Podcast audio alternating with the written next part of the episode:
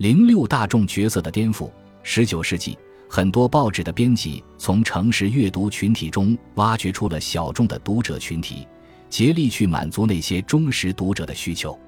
但到了世纪之交，这种服务小众的策略行不通了。许多编辑由于费用问题或来自竞争的压力，被迫去招揽新的读者来取悦广告商。纽约市残酷的新闻行业催生了一些当时最具创意的销售策略，但在旧金山、圣路易斯、芝加哥和许多小城市的编辑也在尝试着拼命向读者推销自己。他们雇佣了更大的记者团来为自己搜集更全面、更及时的新闻。他们用丑闻和噱头吸引读者，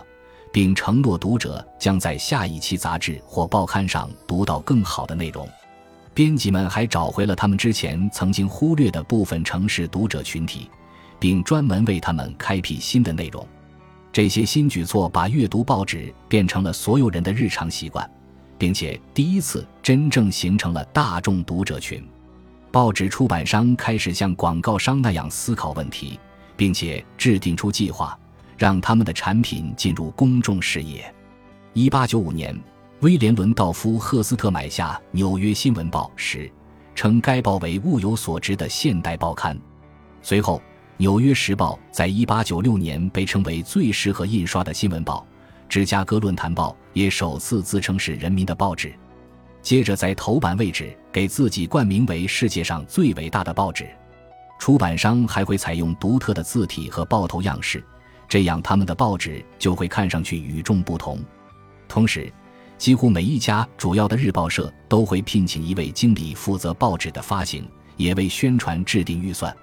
接下来，出版商们要做的就是在城市中所有能看得到的地方贴满广告，给不同地点的报纸供应商分发彩色海报，让他们挂起来或者贴在有轨电车的车身上。《纽约世界报》就曾在第五大道和第二十五街的两栋五层高的楼房顶部建造了六十英尺高的电子海报。向人们宣告其每周的发行量超过五百万份。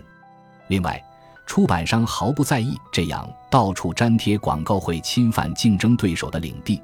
因为他们会利用彼此的版面互登广告。每当报纸要推出专题栏目时，他们就会通过预告、广告和海报来激发读者的兴趣。例如，《纽约新闻报》就把自己即将发行的周日连环漫画的图片贴在了建筑脚手架上。所有这些报纸上的广告都为人们营造出一种新的城市景观。走在城市中，你看到的每一个平面广告都在传递信息，每一幅图像都在召唤路人，吸引他们的注意。城市报亭更是印刷品的狂欢之地，一堆堆报纸上巨大的标题仿佛在迈进吆喝。六英尺长的海报也在大肆宣传这一天的专题特色。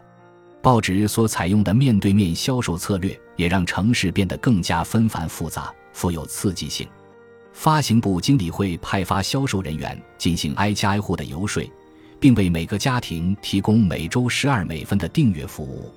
销售人员工作时还要带着手稿，上面列有几十个卖点，通过自己滔滔不绝的游说，说服客户接受订阅。城市里各个角落中数以百计的报童。就像海报和闪烁的广告标志一样，也给都市生活平添了诸多刺激。一八八五年，来自新奥尔良的一位作家这样描述城市报童：这些孩子的叫声就像汽笛一样，刺激着人们紧张的神经。男孩们大声叫喊着报纸上的头条标题，就像在做即兴广告。火灾、战争和谋杀。这些被报童们吆喝出来的刺耳声络绎不绝，充斥着大街小巷。这些销售方法成功的增加了报纸的读者数量，同时也衍生出一个不仅对竞争对手而言，对消费者来说也很严酷的新市场。《纽约世界报》的商务部经理唐塞茨这样说道：“读者不会去找报纸，报纸要做的是抓住任何可能的读者，只要报纸上的文章能够满足读者的需求。”他所开展的宣传活动就能吸引到稳定的读者群体，因此，出版商会竭尽所能地制作出比竞争对手更多、更好的新闻。出版商们，尤其是那些质量上乘的报纸出版商，会从竞争对手那里聘来最好的记者，并把这些记者驻扎在城市中的每一个角落。一九零七年，一名来自纽约的记者列出了十一个被报纸记者长期关注的地方，十四个他们仔细关注但不是长期观察的地方，还有几十个记者每天至少观察一次的地点。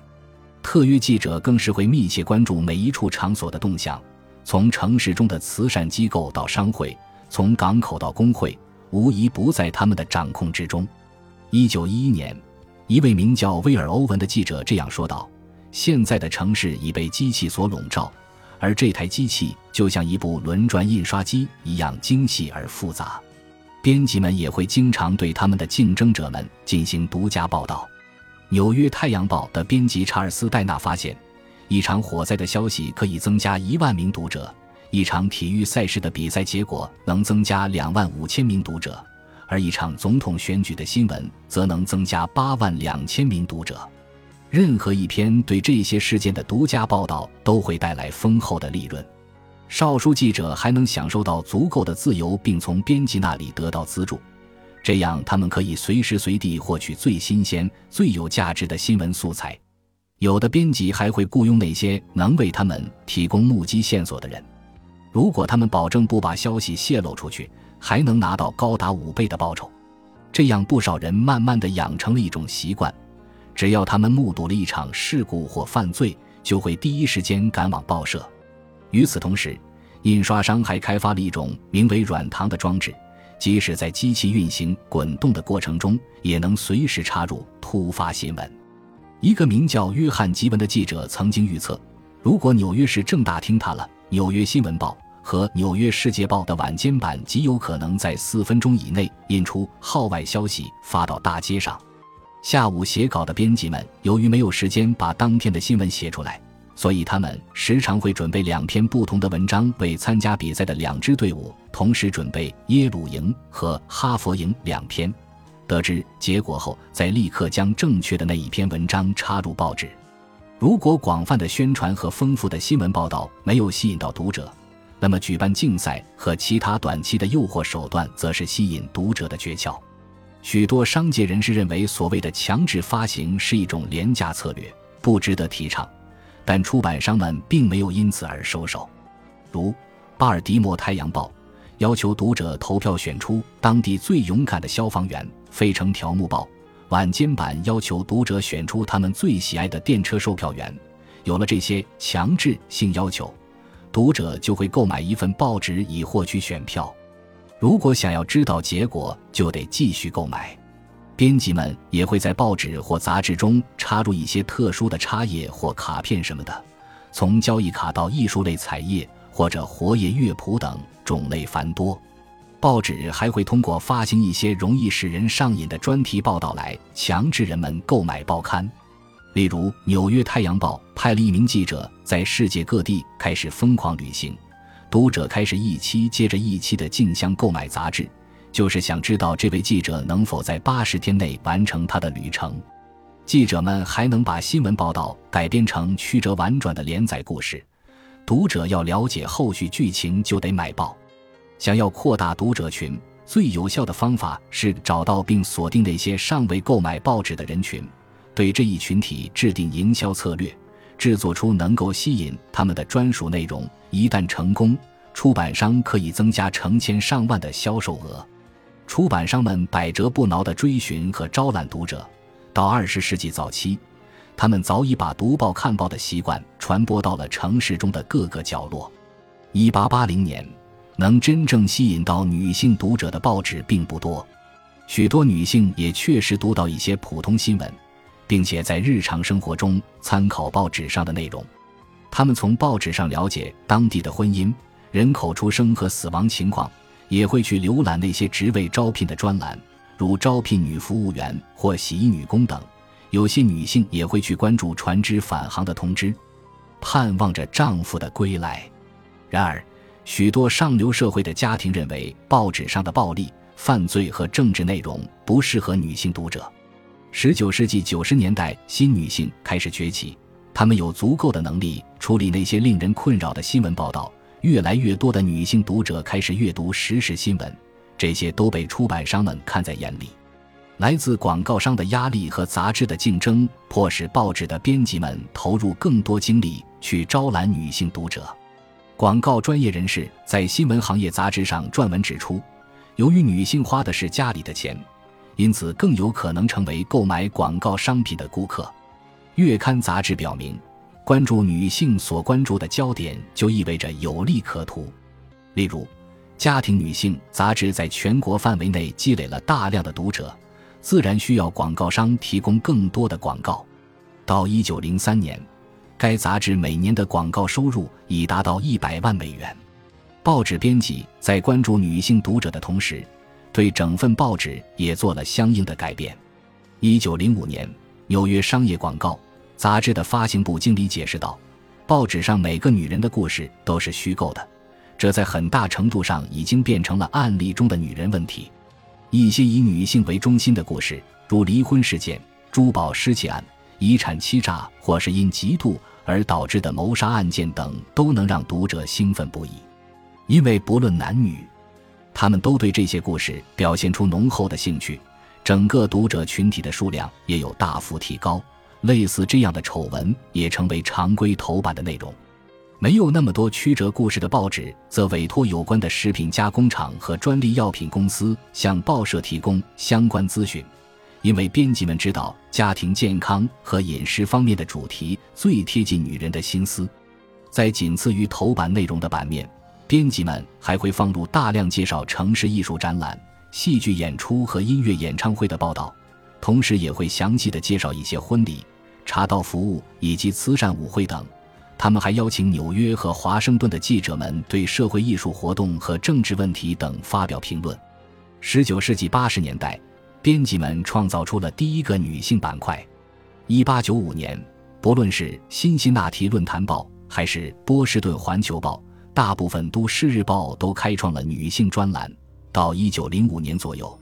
这些专栏已经以多页插图的形式贯穿于报纸之中。这些特别的专栏就是为了吸引女性的注意，同时也向女性读者传达了这样的信息：即编辑室对他们尤为关注。在19世纪90年代，一些城市的报纸上刊登了一些特别的海报宣传活动，来吸引女性读者浏览这些海报，并协助他们养成更加广泛的读报习惯。在全彩艺术新版画中，报纸上展现出年轻女性在购物。携物出行和阅读报纸时的迷人风采。与此同时，为了寻找更多读者，日报出版商也把目光投向了工人阶级。从19世纪30年代起，读报一直是工人阶级的习惯。只有规模最大的城市在印制报刊时才会考虑工人阶级的阅读口味和预算。到了19世纪晚期，情况发生了变化。例如，在克利夫兰、辛辛那提。圣路易斯和堪萨斯城等城市，E.W. 斯克里普斯正在逐步扩大它既廉价周期又短的连锁报业。这些报纸面向的都是上述城市中的工薪阶层读者。斯克里普斯和他的同龄人都清楚，一份报刊要想在工人阶级中赢得成功，出版的时间就必须放在下午，因为工人们在早上七八点钟的时候开始轮班，要么步行去上班。要么乘坐高峰时段拥挤的有轨电车上班，早餐时根本没有时间读报。然而，大多数人会在回家的路上买上一份报纸。一些晨报的编辑们为了利用这个市场，开始另外制作报刊的下午版本。与此同时，许多其他的出版商也开始发行独立的下午版。1880年到1910年间，午后版的报纸占美国日报增长总量的百分之七十九。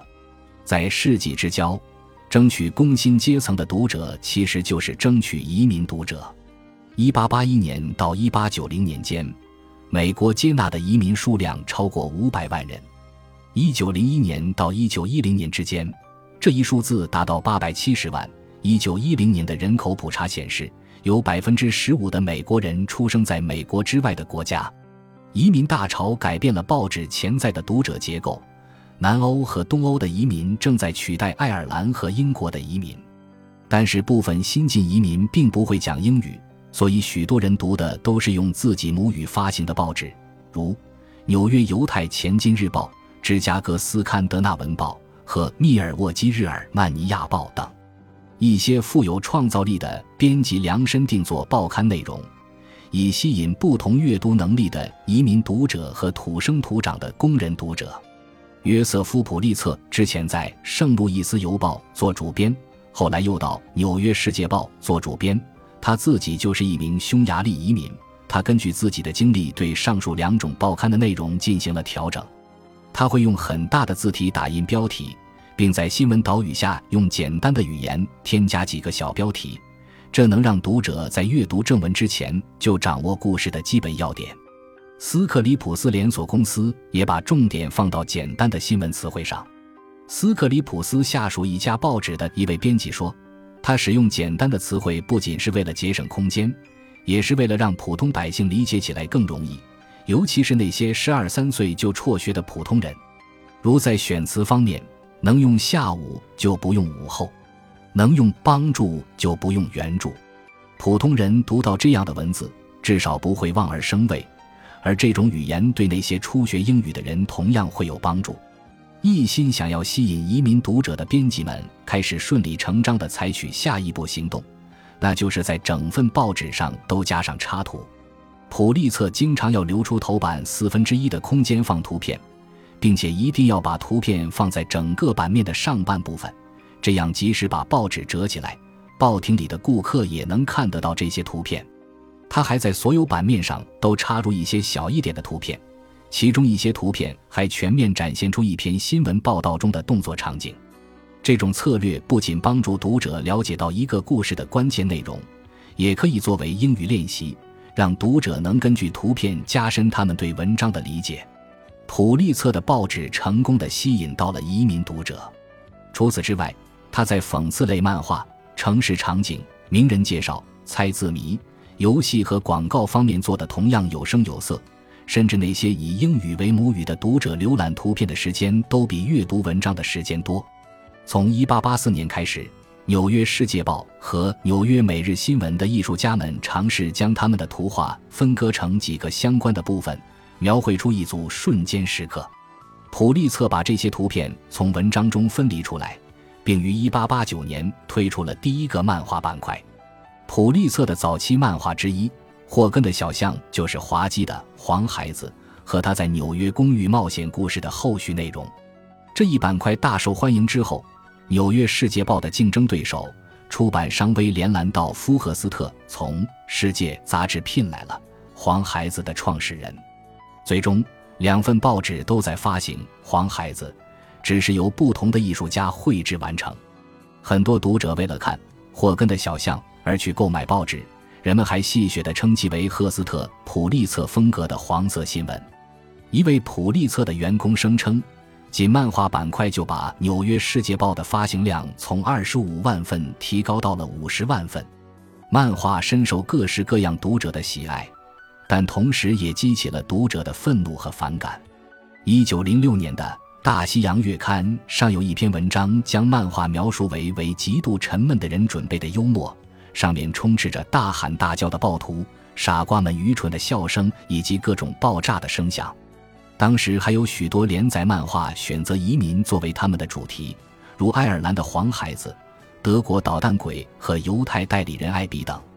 漫画中时而充满嘲弄，时而透露出残酷的讽刺，但他们始终把移民的幽默感看作半报的核心内容。不管读者认为漫画滑稽可笑还是唐突无礼。漫画似乎预示着新娱乐时代的到来。这些漫画语言松散，融合了民族方言和动作性词汇，展现出城市社区中混杂多样、俚语丰富的词汇特点。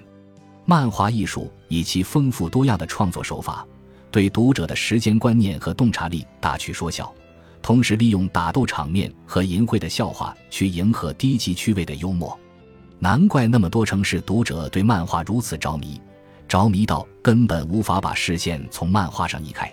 发行量大的报纸发现了一种有利可图的新型商业模式，用广泛的新闻报道和专题特色吸引成千上万的读者，成千上万的读者则会吸引更多的广告商。可观的广告收入可以让出版商以低于生产成本的价格出售报纸，而低廉的价格又进一步扩大了读者群的数量。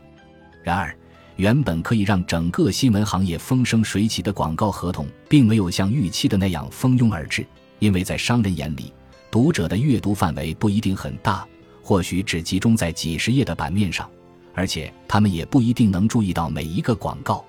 商人们甚至怀疑他们的广告很可能如石沉大海一般，消失在各种纷繁复杂的插图和文字中。因此，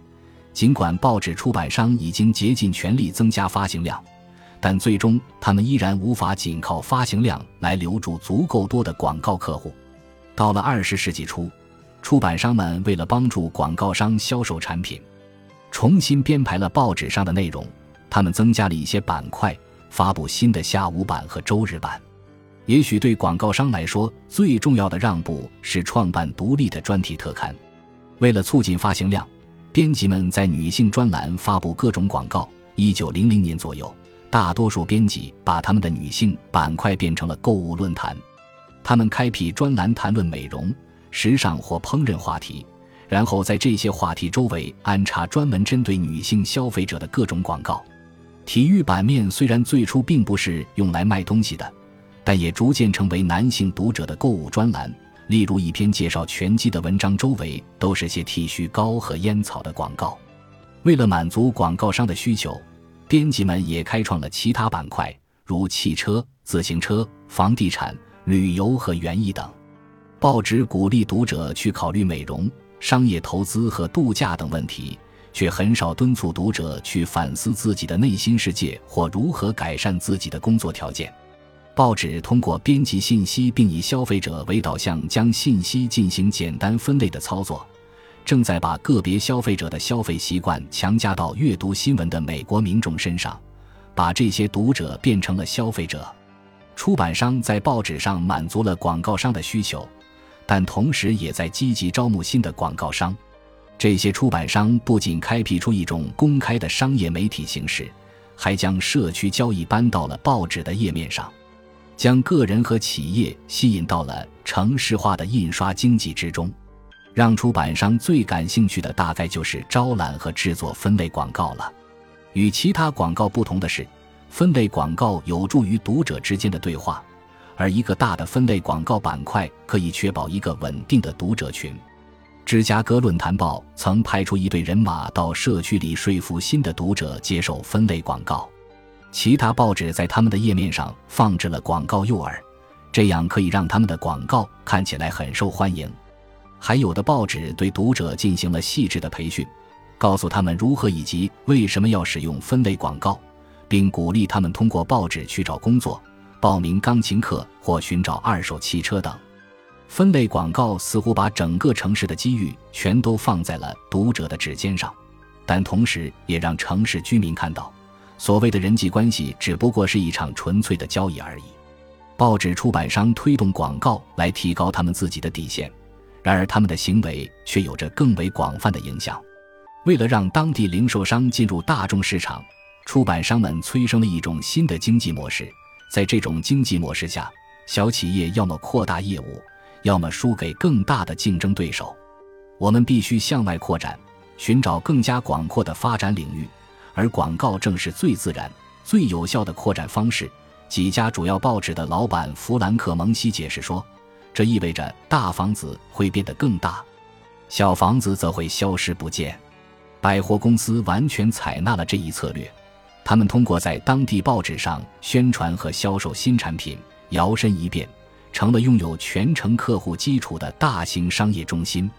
那些不做广告的商家非常吃亏，因为现在的城里人已经学会了从报纸上寻找他们需要的商品及提供服务的信息，而那些不做广告的商家显然已经远离了城市人群的视野和心灵。一九零零年前后。几家报纸的编辑采用了一种新的反直觉策略来提高广告客户的销售额，那就是开始拒绝某些广告。一九一一年，《科利尔周刊》在收集读者的文章时，发现读者对专利药品和宣传奇迹疗法等不良广告的抱怨最为普遍。有些产品的广告在上流社会的读者眼中是庸俗的，甚至会被他们当作虚假广告而摒弃掉。发现这种现象之后，有的编辑开始将这一类广告从其他广告中筛选出来。这种策略确实提高了报纸在家庭中的发行量。为了迎合读者，同时也为了满足报价最高的广告商，报纸编辑们对广告进行了大量的审查和筛选。如来自马歇尔菲尔德百货公司的广告经理沃尔多皮·沃伦就从1902年的《芝加哥每日新闻报》上剪下了一段关于医学方面的胡编乱造的信息，并非常愤怒地把这段话寄给了报社的编辑。他承诺，如果报社对广告进行审查的话，他们会获得更高的利润。对广告进行筛选分类的报纸，往往会发现自己赚得多，亏得少。广告商也确实愿意在广告审查方面投入更多的资金。处于世纪之交的城市报纸，因其丰富多样的特性，成为那个时代的城市中不可或缺的组成部分。色彩斑斓的印刷品也逐渐出现在都市读者面前。正如威廉·托马斯·斯特德所描述的那样，人们口味多样，各不相同，所有人的利益都要得到满足，所以报纸上什么都有。报纸上各种信息之间的冲突，就好比城市中喧闹的街景。而当专题作家通过撰写文章推荐产品时，会将读者的注意力集中在广告商所认可的话题上，也暗示着商业和消费才是读者在生活中主要关心的问题。然而，这些新的都市报纸给城市人们提供了一种连出版商自己都难以想象的独特阅读体验。一份报纸只卖一美分到两美分，这让更多的美国人都能买得起自己想看的报纸。因此，他们并不像自己的兄弟或同事那样按部就班地品味报纸上纷繁复杂的信息，而是去快速浏览那些版面。另外，由于新闻分了不同的板块，读者可以把这些新闻板块分开，并与他人互相交换，然后静静地品读。但有一点。报纸的视觉吸引力、篇幅长短、随时可以跳过的标题以及各自独立的板块都很难让人们从头读到尾。斯特德也注意到了这一点。他说：“没有一个读者仅仅因为要满足自己的口味而去吸收这么大的信息量。成千上万的人会读到同一份报纸，但当他们去仔细品读不同板块时，得到的却是不同的体验。”本集播放完毕，感谢您的收听，喜欢请订阅加关注，主页有更多精彩内容。